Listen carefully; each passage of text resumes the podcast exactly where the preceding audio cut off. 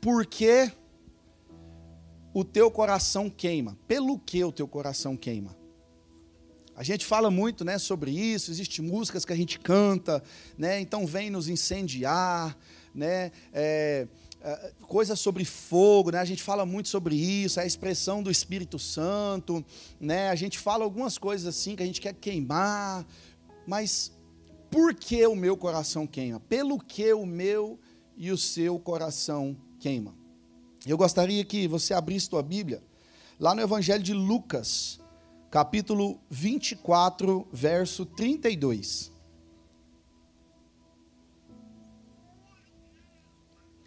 Lucas 24, 32. A Bíblia diz assim: Perguntaram-se um ao outro, não estava queimando o nosso coração enquanto ele nos falava no caminho e nos expunha as Escrituras? Eu vou ler mais uma vez perguntaram-se um ao outro: não nos estava queimando o nosso coração, enquanto ele nos falava no caminho e nos expunha as Escrituras? Deus, nós estamos na tua presença santa e poderosa. Ó Deus, a tua palavra ela é viva, é eficaz e eu oro a ti, Senhor, para que aquilo que o Senhor colocou no meu coração venha ser exposto, derramado, Senhor Deus, nas nossas vidas nessa manhã, a fim de que a gente saia daqui, Senhor Deus, queimando, mas queimando, Senhor Deus, pela razão correta, pelo motivo correto, Senhor. Fortaleça as nossas vidas, Jesus. Encha os nossos corações com a tua presença, Senhor. E que o teu Espírito Santo domine sobre o meu ser, sobre os meus lábios, sobre a minha mente e faça, Senhor Deus, aquilo que o Senhor deseja fazer nessa manhã aqui no nosso meio. Em nome de Jesus, Senhor, que a nossa mente esteja cativa a ouvir o Teu Espírito Santo, porque é Ele que faz a obra de convencimento nos nossos corações. Faça o que o Senhor bem entender, Seu Deus, aqui a igreja é tua, o povo é teu. E que em nome de Jesus saiamos daqui abençoados e cheios da tua presença. Em nome de Jesus. Amém. Queridos, esse texto é o texto muito conhecido, aonde dois discípulos estão caminhando no caminho de Emaús. O texto completo, se você quiser ler em casa depois e puder, do verso 13 até o verso 35, Lucas 24, do 13 até o 35, você vai ler toda, você vai ver essa história onde eles começam a caminhar aonde eles estão passando por um período difícil, aonde eles estão é, é, de luto ou pós-luto, né? eles estão ali conversando a respeito daquelas coisas, eles já haviam ouvido alguns testemunhos de que Jesus não estava lá, de que a tumba foi encontrada vazia, mas ninguém achou o corpo, ninguém viu Jesus, ninguém sabia onde estava, então algumas coisas talvez começam a, a entrar na mente deles e a se preocupar e a pensar o que poderia ter acontecido, enfim. E eles estão conversando a respeito daquelas coisas, e quando a gente está de luto, quando a gente está triste, quando a gente está com, com algum problema, a gente entende que, que é, um, é um momento difícil, mas parece que nesses momentos complicados a gente não consegue pensar em outra coisa. A gente parece que não se desliga, parece que o assunto vira e mexe, ele volta de novo. Quando alguém às vezes nos ofende, parece que a gente fica lembrando daquelas palavras o tempo todo, e parece que toda vez que a gente lembra, ela machuca a gente de novo, as palavras ferem a gente de novo. É complicado, porque às vezes a gente pisa na bola, às vezes a gente erra, às vezes a gente faz algo que não deveria fazer, e aquilo fica martelando na nossa vida ainda por muito tempo. Ou às vezes é algo que a gente julga ser injusto. Eu imagino aqueles homens pensando assim, mas Jesus, um homem, um profeta, alguém de tanto valor, fez tantos milagres, ajudou tantas pessoas, teve tanto compaixão das pessoas, foi morto injustamente. A gente andou com eles, dividiu a vida com eles aproximadamente três anos, mas agora se foi. Nós tínhamos esperança de um tempo melhor, de um futuro melhor. Alguns talvez pensavam que Jesus ia vir, ia libertá-los da, da, da, prisão de Roma, né? da, da, da, da, da influência que Roma exercia sobre eles, e aí, depois de três anos, isso vai embora. Essa esperança some, essa esperança simplesmente desaparece.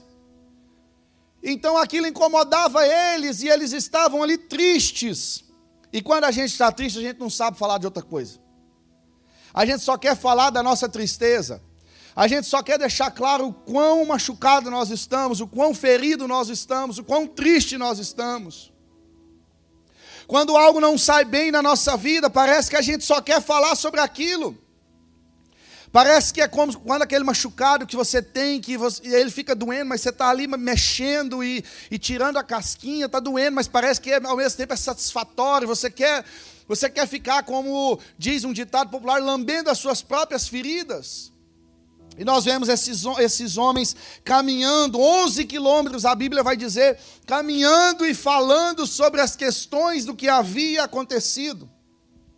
Imagina aquele contexto, um grande profeta que estava com eles há três anos, depositou esperança neles, falou sobre um futuro promissor, falou sobre algo diferente, falou sobre a, a estabelecer um novo reino, sobre quebrar tudo aquilo que eles conheciam.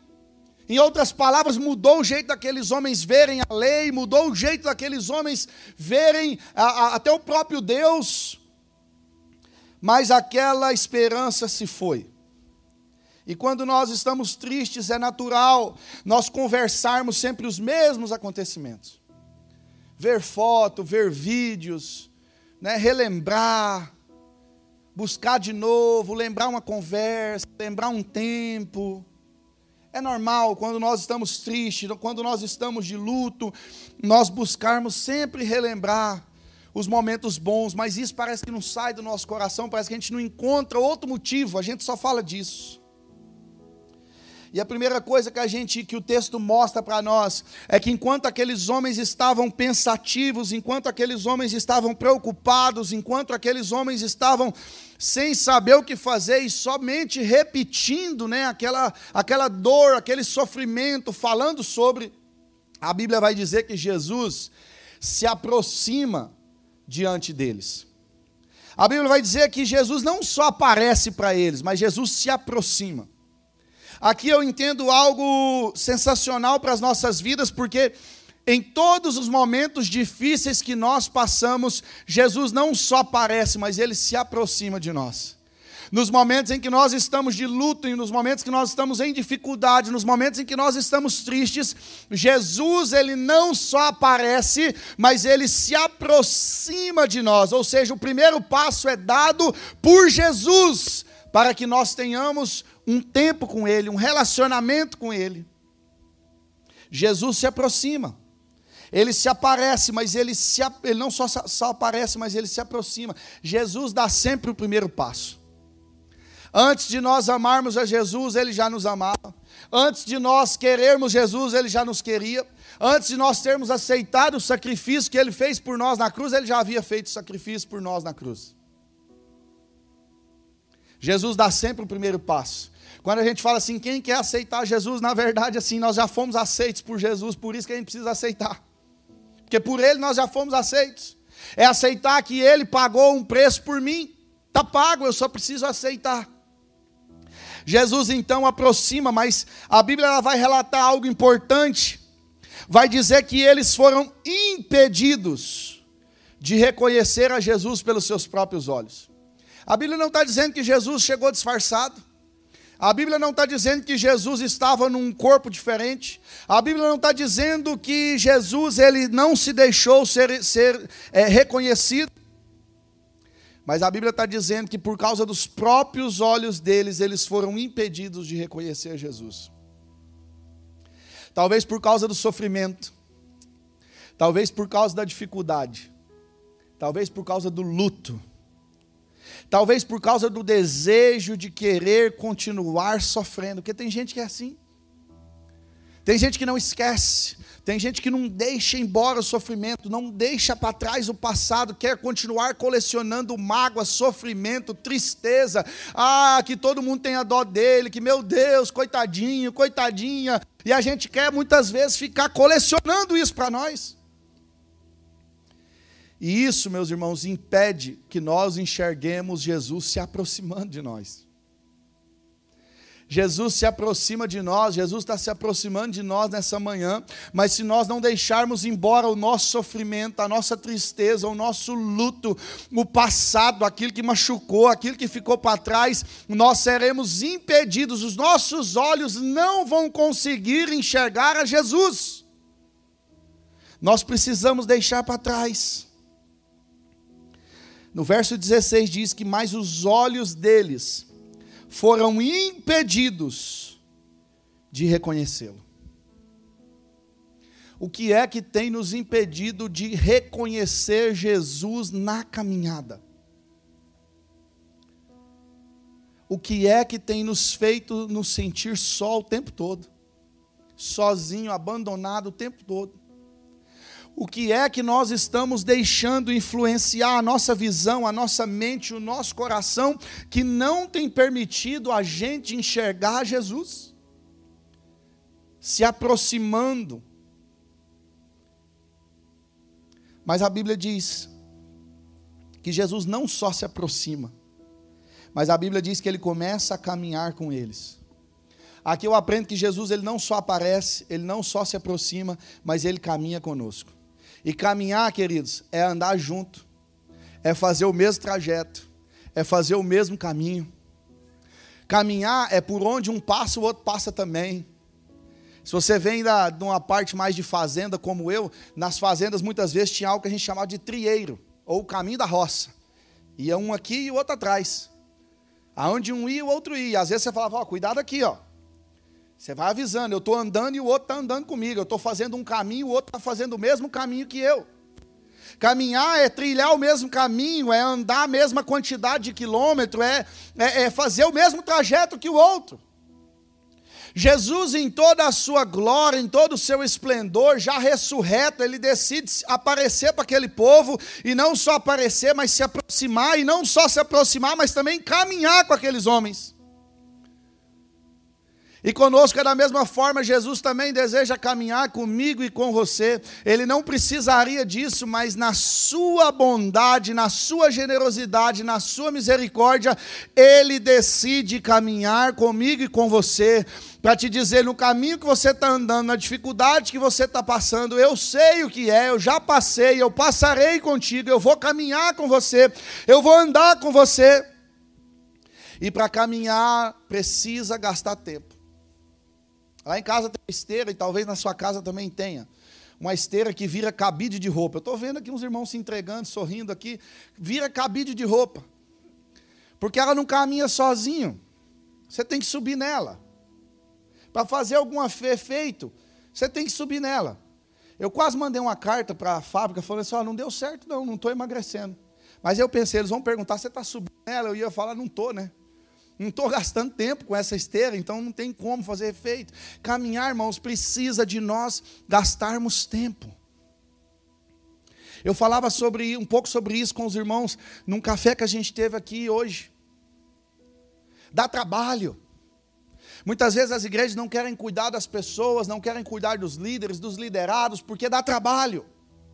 Caminhar junto dá trabalho, ensinar dá trabalho, mas Jesus, ele, ele passa né, por aquilo junto com eles, talvez ele tinha um monte de coisa para resolver, né? ali ele já estava, imagino eu, é pós-ressurreição, então ele já estava, ele poderia talvez estar em muitos lugares ao mesmo tempo, mas ele decide nesse momento, durante talvez parte desses 11 quilômetros, caminhar com esses homens, gastar tempo com eles, fazer o mesmo trajeto que aqueles homens estavam fazendo.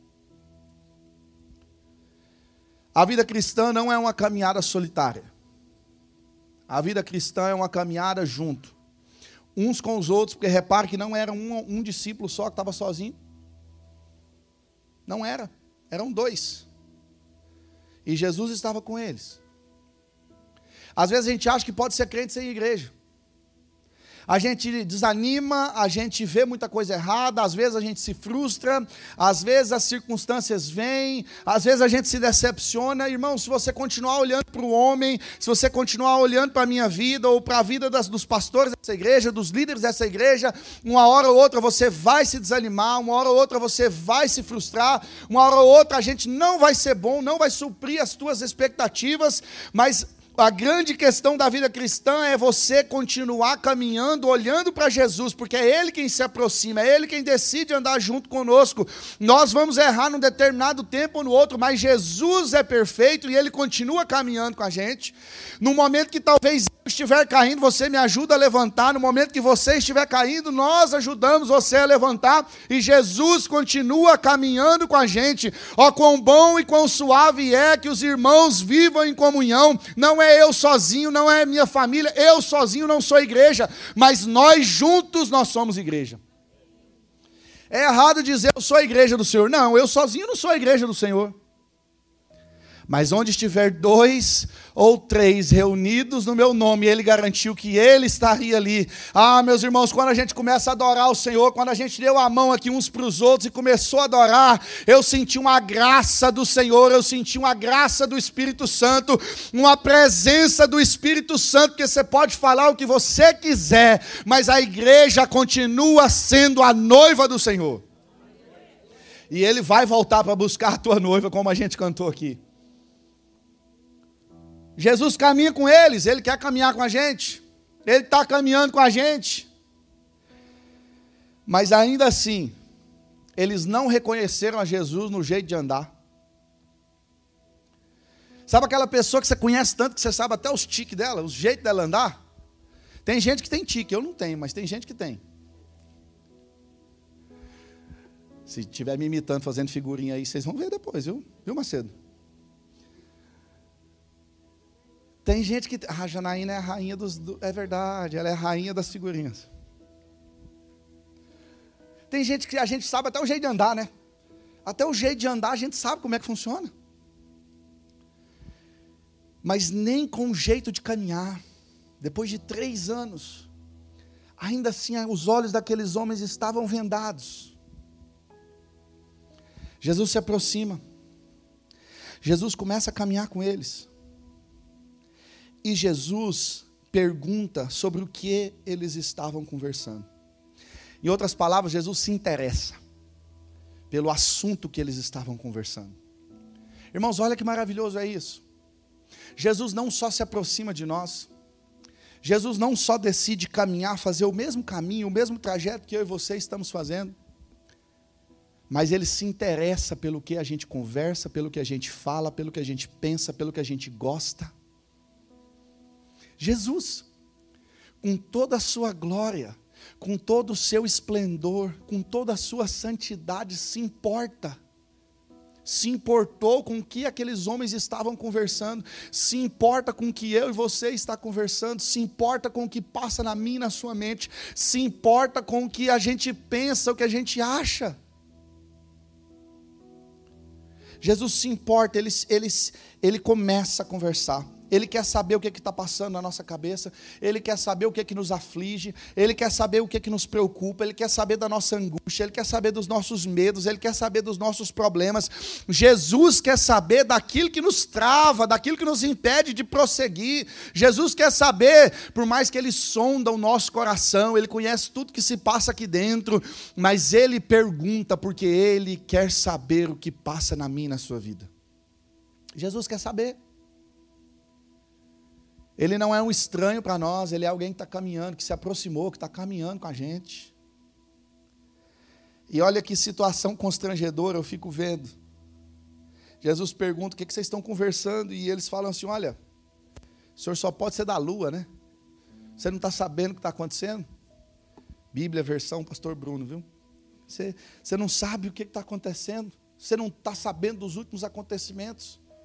Você não viu os posts da internet. Você não está no Instagram, você não está no TikTok, você não está no Facebook, você não viu o que aconteceu. E Jesus fala: Não, me conte mais aí. E eles começam a falar de Jesus para ele mesmo. Olha que constrangedor. Sabe quando você está com sono, você fala: Deus, eu te abençoo em nome de Jesus. Em nome de Jesus, Jesus. Dorme com Deus, Deus. Amém. Imagina esses caras tão perdidos no que eles estavam acontecendo, tão angustiados, que eles começam a falar de Jesus para Jesus. Não, o nosso mestre estava aqui, mas infelizmente ele morreu. E aí ele até parece que apareceu com as irmãs lá, mas acho que as irmãs estão tá meio loucas, porque não, ninguém, ninguém, viu ele. Está só o falatório. Realmente lá o corpo não está lá, mas também não viu ele. Então é um negócio que não é a palavra delas contra a nossa, a gente não sabe o que está acontecendo. E eles começam a falar. E às vezes a gente está assim falando para Jesus daquilo que nós estamos vivendo, daquilo que nós estamos passando, sendo que foi Ele mesmo que permitiu a gente passar por tudo isso. Sendo que foi Ele que permitiu as provações chegarem na nossa vida, na nossa casa, para nos forjar, para nos melhorar, para nos ensinar. E provação é diferente de tentação. A Bíblia diz que Deus não tenta ninguém, mas Ele nos prova, e uma vez que nós somos provados, nós podemos ser aprovados, e sendo aprovados, a nossa aprovação produz em nós perseverança. Sabe, queridos, às vezes a gente está assim, Jesus se aproxima, Jesus começa a caminhar com a gente, fazer o mesmo trajeto, quer saber se interessa da nossa vida. A gente começa a falar, às vezes, coisas sem nexo e é por isso que eu entendo que às vezes o Espírito Santo, como a Bíblia diz, ele intercede por nós com gemidos inexprimíveis, ou seja, ele traduz aquilo que eu não estou sabendo falar, aquilo que a minha angústia não está sabendo traduzir, ele traduz ao Senhor e ele leva até o Senhor as minhas angústias, os meus problemas, as minhas dificuldades, os meus anseios. E a Bíblia diz então que Jesus, ele não só aparece, mas ele começa a expor as Escrituras. Em outras palavras, Jesus começa a pregar para eles. Jesus faz uma exposição de Moisés até os profetas. Que privilégio é poder caminhar com Jesus, é poder ter Jesus como nosso pastor. É saber que a gente não está aqui simplesmente jogando palavras ao vento, que a gente não está aqui perdendo o nosso precioso tempo num domingo como esse. A gente está aqui ouvindo a voz de Jesus a gente está aqui ouvindo Jesus falar com a gente. Jesus expõe as Escrituras, mas eu fico pensando, por que Jesus expôs as Escrituras? Jesus podia falar qualquer coisa. Jesus podia dar uma lição de moral. Jesus podia aparecer naquele momento ali e dizer: rapaz, vocês não estão me conhecendo, não. Jesus podia ter falado, né? Como a gente fala, o CPF dos caras, tudo. O social security dos caras, tudo. Mas Jesus, ele decide expor as Escrituras, porque o poder está na Bíblia. Nada do que eu falar de mim mesmo aqui faz diferença na sua vida. Mas porque nós pregamos a palavra do Senhor, se nós colocarmos em prática o que esse livro aqui diz, a nossa vida de fato ela é transformada. Jesus ele começa a expor as escrituras, a Bíblia é a palavra de Deus, ela é o nosso manual de vida. Ela é tudo aquilo que nós precisamos. Irmãos, um dia eu fiz, eu não vou fazer isso aqui porque está transmitindo, mas um dia eu fiz na igreja que eu pastoreava. E os irmãos ficaram um pouco escandalizados. Mas eu peguei a Bíblia, eu joguei no chão, eu pisei em cima dela. Eu falei, irmão, isso aqui, você acha que isso aqui é santo? Isso aqui é santo se você colocar ele em prática na sua vida, senão é um livro de papel como um outro qualquer. Tem gente que se escandaliza de alguém pegar a Bíblia, jogar no chão e pisar, mas vive fazendo aquilo que a Bíblia fala para não fazer. O poder, Jesus ele prega, ele expõe, ele faz questão de expor de Moisés até os profetas para dizer o seguinte: eu poderia falar qualquer coisa, eu poderia repreender vocês, eu poderia aparecer para vocês, eu poderia falar tudo que acontece na vida de vocês, mas eu entendo que o poder está na palavra do Senhor, foi por meio da palavra que tudo que foi criado passou a ser criado, passou a existir por meio da palavra do Senhor. Sabe, às vezes a gente quer fazer um malabarismo teológico para dizer, não, essa parte da Bíblia aqui não tem muito sentido, essa parte aqui foi traduzida talvez errada. Você acha que Deus ia permitir que a palavra dele fosse traduzida de forma errada? Come on.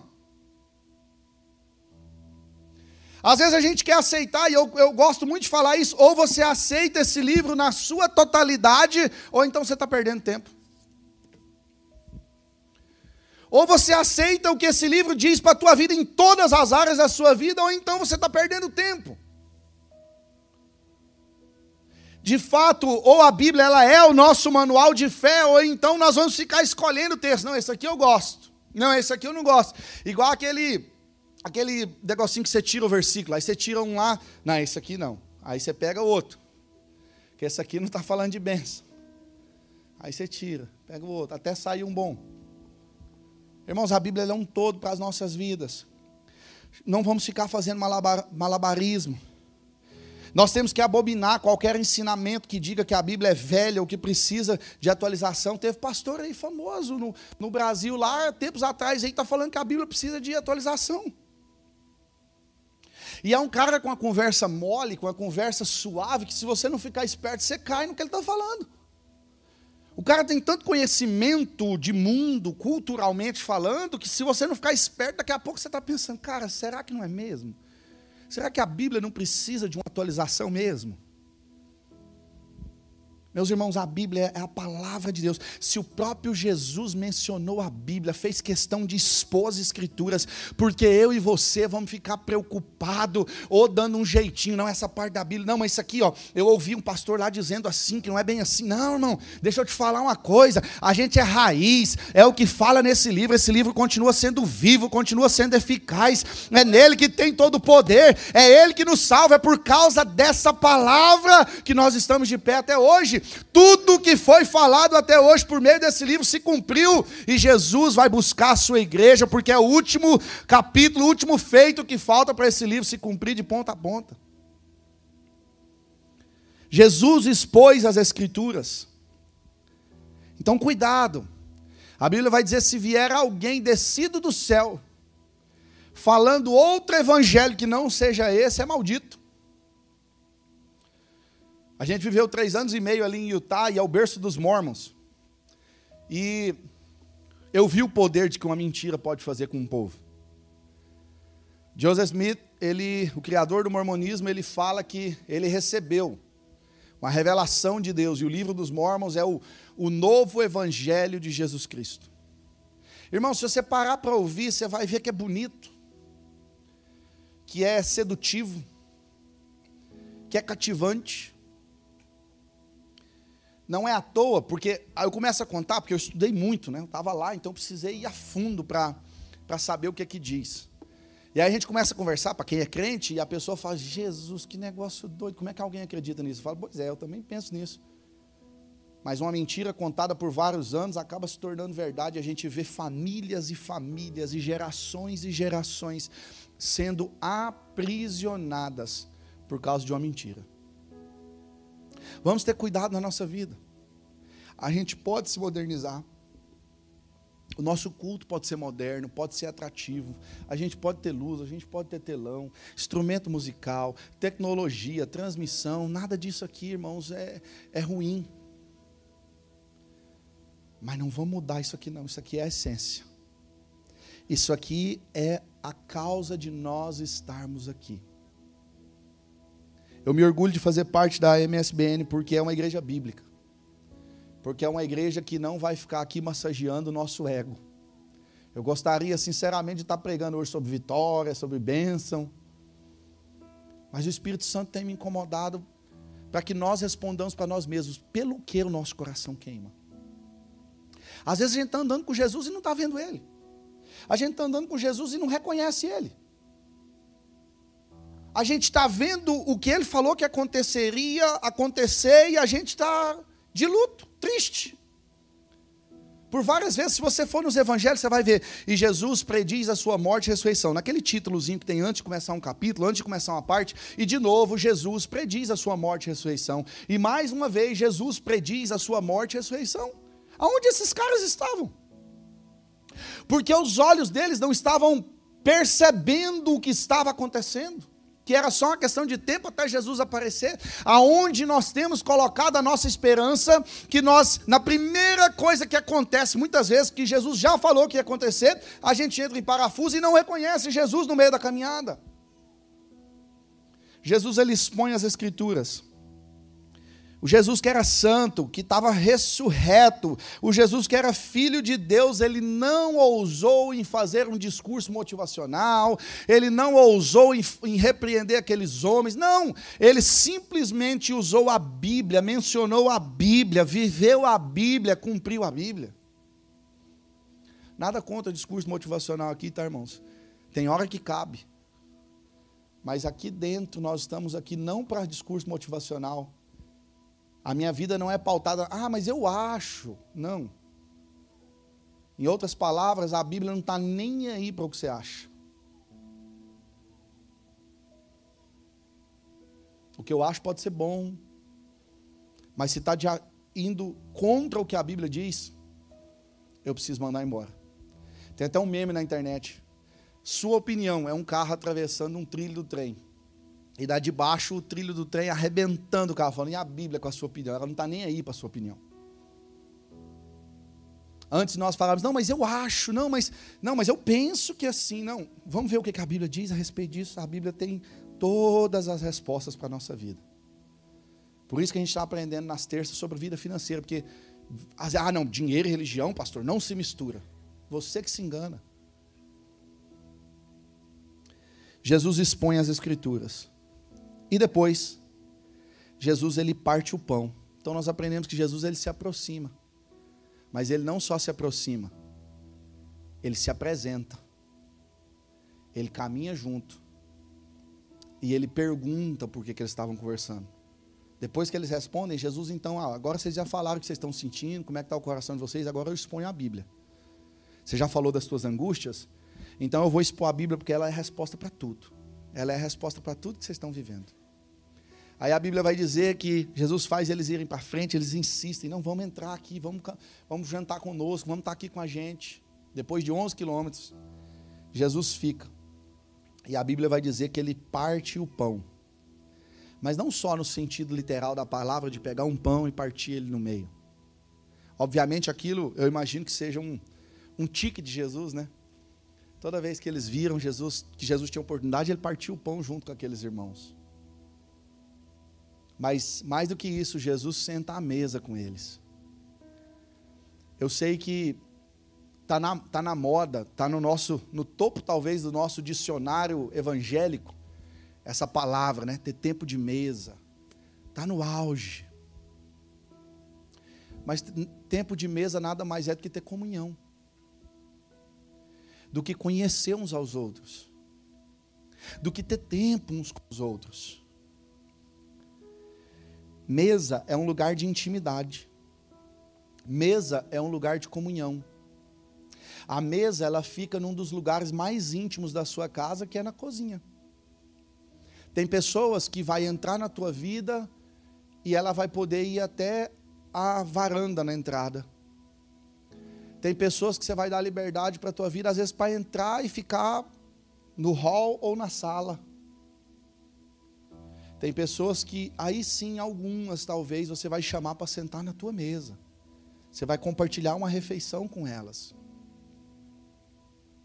Jesus ele decide sentar à mesa, partir o pão, ter um momento de comunhão e por incrível que pareça, é somente nesse momento que Jesus tem comunhão com eles, que Jesus parte o pão, é que os olhos deles começam a enxergar que de fato era Jesus que estava com eles o tempo todo. Deixa eu te falar, é no momento de comunhão, é no momento de intimidade, é no momento de partilhar o pão, não só uns com os outros, mas principalmente com o Senhor, é que os nossos olhos serão abertos para a circunstância que nós estamos vivendo, os nossos olhos serão abertos por causa da dificuldade que nós estamos enfrentando, por causa dos nossos medos, das nossas imperfeições, do nosso passado, os nossos olhos serão abertos e nós enxergaremos a, a causa, o motivo e podemos ser livres disso, porque os nossos olhos verão Jesus. E aí fica uma pergunta para nós: quem é que tem sentado à nossa mesa? Quem é que nós temos ouvido na nossa intimidade? No momento de dificuldade, a quem você pede conselho? Quem é? Quem tem sido os seus amigos, os seus conselheiros, os seus confidentes?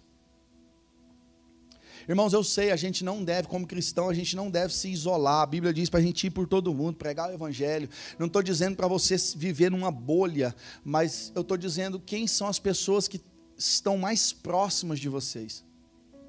Se você dizer, pastor, as pessoas que vão na minha casa, as pessoas que andam comigo, 99% nem vêm da igreja, nem crente não é.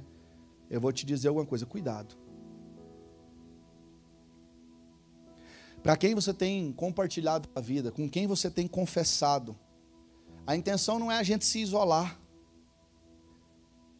Mas a mesa é um lugar muito íntimo, de muita comunhão, para nós compartilharmos com quem não teme ao Senhor.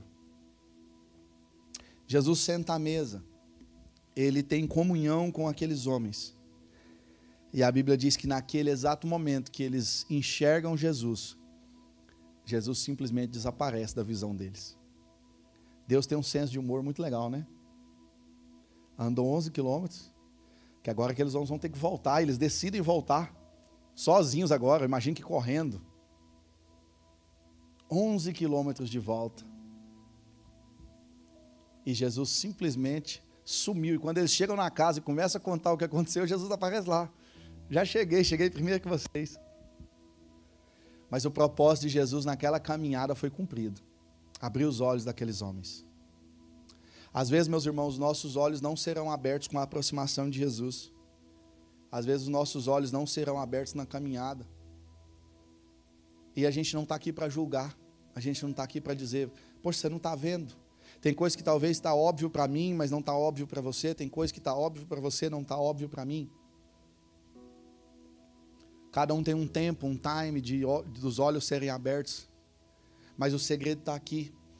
Os nossos olhos serão abertos por meio da comunhão com Jesus, por meio de mesa com Jesus, de tempo com Jesus. Eu adoraria falar para você que existe outras formas, não, mas não existe outra forma de eu ter mesa com Jesus, tempo com Jesus, a não ser no, com devocional, oração, leitura bíblica, jejum. A nossa vida se tornou tão corrida que a gente não fala disso mais, que a gente não indica isso mais, não receita isso mais para as pessoas. Irmãos, continua sendo a mesma receita: oração, jejum, leitura da Bíblia oração, jejum, leitura da Bíblia. Se nós queremos ter os nossos olhos abertos para o que está acontecendo ao nosso redor e não corrermos o risco de sermos enganados, porque a Bíblia diz que se os tempos não forem abreviados, até os salvos seriam enganados. Você acha que o anticristo vai vir com um tridente na mão, rabo e chifre? Mas o que vai nos salvar de ter os olhos tapados, fechados, é a comunhão com esse livro, é a comunhão com o Espírito Santo e é a presença de Jesus, a graça de Jesus nas nossas vidas. Se coloque em pé.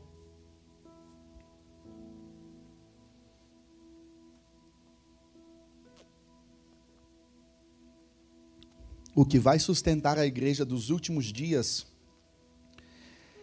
é a comunhão com os santos, com o partir do pão, é a mesa. Irmãos, por isso a gente fala tanto dos nossos gafes aqui.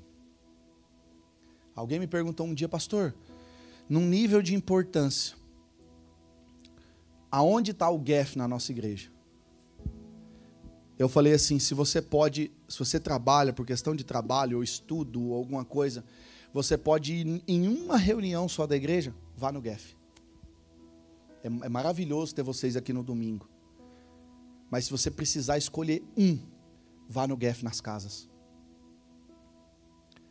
Porque no fim, meus irmãos, talvez, daqui uns anos, daqui uns meses, daqui um tempo, daqui gerações, não sei, daqui décadas, talvez a única forma que eu e você poderemos nos sentar para adorar Jesus será nas casas.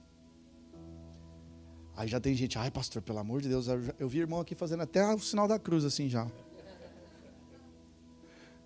Irmãos, a gente não sabe o que pode acontecer amanhã. Basta uma lei, uma canetada, e um culto como esse aqui é proibido. Lembra da pandemia? Parece que já está. Nós fomos impedidos, tudo bem, por uma questão de saúde, por uma questão de pandêmica. Mas nós fomos impedidos de acessar um lugar como esse. E já está surgindo, eu vi há umas semanas atrás, o Reino Unido, a Inglaterra já está estudando uma vacina para o vírus X. É um vírus que não foi criado ainda, não existe ainda, mas os caras já estão fazendo a vacina. Você vê que já está tudo interligado o negócio, né? E a gente finge que acredita que é só uma pandemia, que foi por acaso. Meus irmãos, não se engane. Talvez daqui a pouco tudo o que vai restar é um gaf perto de você. Talvez tudo que vai restar é o que você absorveu desse livro. Se esse livro hoje fosse arrancado da tua mão, fosse arrancado do teu aplicativo, do teu celular, o que sobraria desse livro dentro do teu coração? E aí eu começo, eu finalizo com a pergunta que eu comecei: Pelo que o teu coração queima? Pelo quê? Qual tem sido a tua vontade? No que você tem colocado o empenho? O que vai nos manter firmes nos últimos dias é a nossa comunhão, a nossa comunhão com Jesus, mas o partir o pão junto com os irmãos não é a manifestação. Nós vimos ali que Jesus se aproximou. Embora a manifestação seja ótimo, Jesus ele manifesta hoje por meio do Espírito Santo, dons espirituais, o falar, o falar em línguas, profecia. Irmão, tudo isso é maravilhoso. A gente é uma igreja pentecostal, a gente ama a manifestação do Espírito Santo, mas ela não foi suficiente para abrir os olhos daquelas pessoas não é a pregação. Jesus ele expõe de Gênesis até os profetas e Jesus era o melhor pregador sem limitações como eu, sem dificuldades como eu. Ele expunha a palavra como ninguém, mas mesmo a exposição da palavra por meio de Jesus não foi suficiente para abrir os olhos daqueles homens. A comunhão com Jesus e uns com os outros é o que vai nos sustentar, é o que vai sustentar a igreja do Senhor nos últimos dias. Comunhão com Ele e comunhão uns com os outros é a personificação da cruz. Comunhão com Ele e comunhão uns com os outros. Não tem como a gente desligar isso do Evangelho.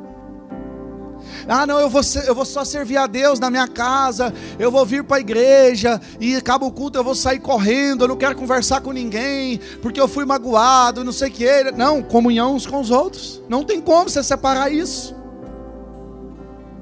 Não tem como nós separarmos isso. 1 João 4, verso 20 e 21 vai dizer assim: ó, se alguém afirmar, eu amo a Deus, mas odiar o seu irmão, é mentiroso. Porque quem não ama seu irmão, a quem vê, não pode amar a Deus a quem não vê. Ele nos deu este mandamento: quem ama a Deus, ame também a seu irmão. Meus queridos, o nosso coração ele queima por Jesus. O nosso coração ele queima pela presença dele, ele queima por tempo com ele, ele queima por canções que adoram o nome dele. O que nós, o que nós temos deixado nosso coração queimar? O nosso coração queima com a presença da palavra, com, com a exposição bíblica, o nosso coração queima.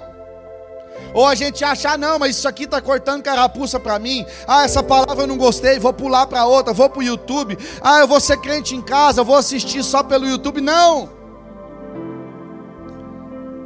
Quando a palavra nos confronta, a gente permite que ela encontre lugar no nosso coração. O nosso coração queima por comunhão, ou a gente quer ser crente sozinho. A igreja de hoje só vai ter os olhos abertos através da comunhão, da mesa, do partir do pão, uns com os outros e com Jesus. Eu quero que você feche seus olhos. Eu quero que você faça uma reflexão da tua vida. Eu não sei o que passou na tua vida, eu não sei se você já foi magoado por alguém, se você de certa forma confiou em alguém e a pessoa quebrou a tua confiança, isso talvez te impede de servir a Deus mais e melhor. Isso não quer dizer que você não é crente, não, isso não quer dizer, mas talvez você precisa se reajustar. Talvez eu eu não sei, talvez tem pessoas dentro desse santuário que você não conversa. Talvez tem pessoas dentro dessa dessa casa, fazem parte dessa igreja que você está sem conversar há anos. Pastor, eu não falo mal, eu não, eu não dei, mas eu não quero perto de mim. Eu perdoei, mas eu quero. Não, irmão, isso não é perdoar. A Bíblia diz: do que depender de vós, tenha paz com todos. Essa manhã é uma manhã para nós reconciliarmos uns com os outros, se for o caso é para nós abrirmos os nossos olhos e enxergar que Jesus está na caminhada, que Jesus está fazendo a mesma caminhada que eu e você, que Ele está expondo as Escrituras. Há tantos, há oito anos essa igreja vem expondo as Escrituras nessa cidade. Jesus está interessado em saber da tua vida, mas o desejo de Jesus nessa manhã é abrir os nossos olhos para enxergarmos que Ele está conosco, que Ele não nos abandonou, que Ele vive, que Ele reina, e que o motivo que o nosso coração precisa queimar é por Ele, é por mais da presença dEle, é por mais da, da presença do Espírito Santo nas nossas vidas, por comunhão com Ele, por comunhão uns com os outros. A igreja pode ter muitos defeitos. A igreja do Senhor pode ter muitos problemas. Mas ela é a noiva de Cristo. E que noivo ouve pacificamente alguém falar mal da sua noiva? Então, muito cuidado em falar mal da igreja, porque a igreja é a noiva de Cristo. E se eu sou a igreja, eu estou falando mal da própria igreja. Meus queridos, eu quero desafiar você. Se você quiser vir aqui à frente, num sinal de rendição, num, num, pedido talvez desesperado, Deus, eu quero que o meu coração queime de amor pelo Senhor. Eu falava para alguns irmãos essa semana, eu não consigo ser, viver pela metade, eu não consigo ser mais ou menos, eu, eu preciso viver intensamente. Eu demorei muitos anos para aceitar o chamado de Deus para minha vida. Então eu vou deixar até o fim dos meus dias a minha vida ser gasta pelo Evangelho. Eu não consigo viver pela metade. E enquanto eu preparava essa mensagem, eu falava: Senhor, queima no meu coração de novo. Queima, Senhor Deus, na minha vida de novo. Queima, Senhor Deus, o meu coração de novo, porque eu não quero mais, Senhor Deus. Eu não quero nunca viver pela metade. Eu não quero nunca viver, ó Deus, por meio. Não. Se você quer, o altar está aberto para você.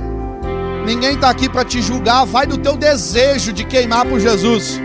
Vai do teu desejo de ter mais dele. Existe mais para o Senhor. Como pastor dessa igreja, eu preciso ser sincero para você e dizer que existe mais do Senhor para nós nessa manhã. Mas você precisa acessar isso. O altar está aberto. Eu sei que eu sei que nós não seremos mais os mesmos depois desse dia. O Senhor vai queimar em nós, o Senhor vai queimar sobre a nossa vida, Ele vai queimar através do Espírito Santo em nós. Em nome de Jesus, em nome de Jesus, esse é seu tempo. Enquanto o louvor vai estar ministrando, se você quer, venha mas só se você quiser queimar por Jesus. Pastor, mas eu já estou queimando por Jesus. Existe mais para você também. Existe mais para você também. Deus ainda não terminou o que Ele tem para fazer na tua vida. Existe mais para você. Vai de você quebrar a tua vergonha, teus paradigmas, teus medos. Você tem medo do que Deus tem para fazer na tua vida? Você tem medo que se você vier aqui à frente, Ele vai te usar, Ele vai te chamar para o ministério? Ele tem algo para você aqui. Ele tem algo para você aqui. O altar está aberto para você.